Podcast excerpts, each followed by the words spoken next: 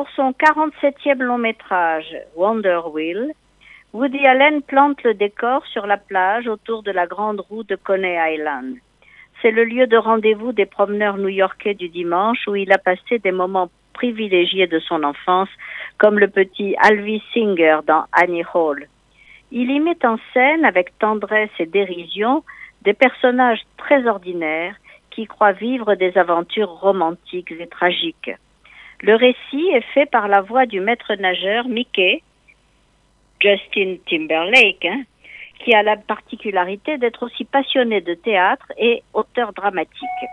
Dans cette atmosphère tonitruante de cirque, nous faisons la connaissance du couple mal assorti que forment la belle Ginny, Kate Winslet, et le propriétaire du manège, Humpty, joué par James Belushi.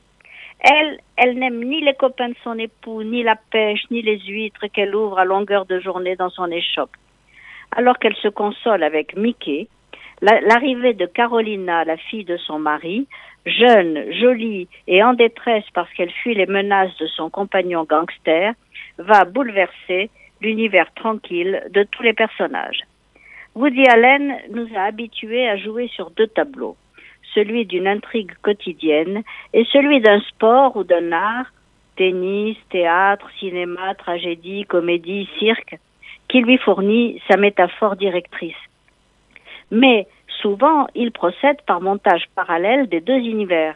Or, cette fois, le théâtre est inséré dans le récit principal sous forme de conversation entre les amants ou entre Mickey et la jeune Carolina pour qui il a le coup de foudre. Alors, c'est Tchekhov, Eugène O'Neill, les tragiques grecs qui sont tour à tour convoqués pour mettre en perspective la liaison adultère de Ginny. Chaque personnage a conscience d'être un héros dramatique, mais Ginny, elle, a été une véritable comédienne et a perdu à la fois son métier et son mari précédent.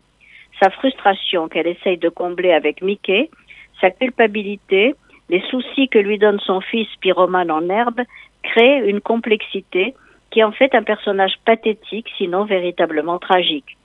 Kate Winslet se surpasse dans ce rôle de femme jalouse qui rappelle un peu celui qu'elle jouait dans la mini-série Mildred Pierce.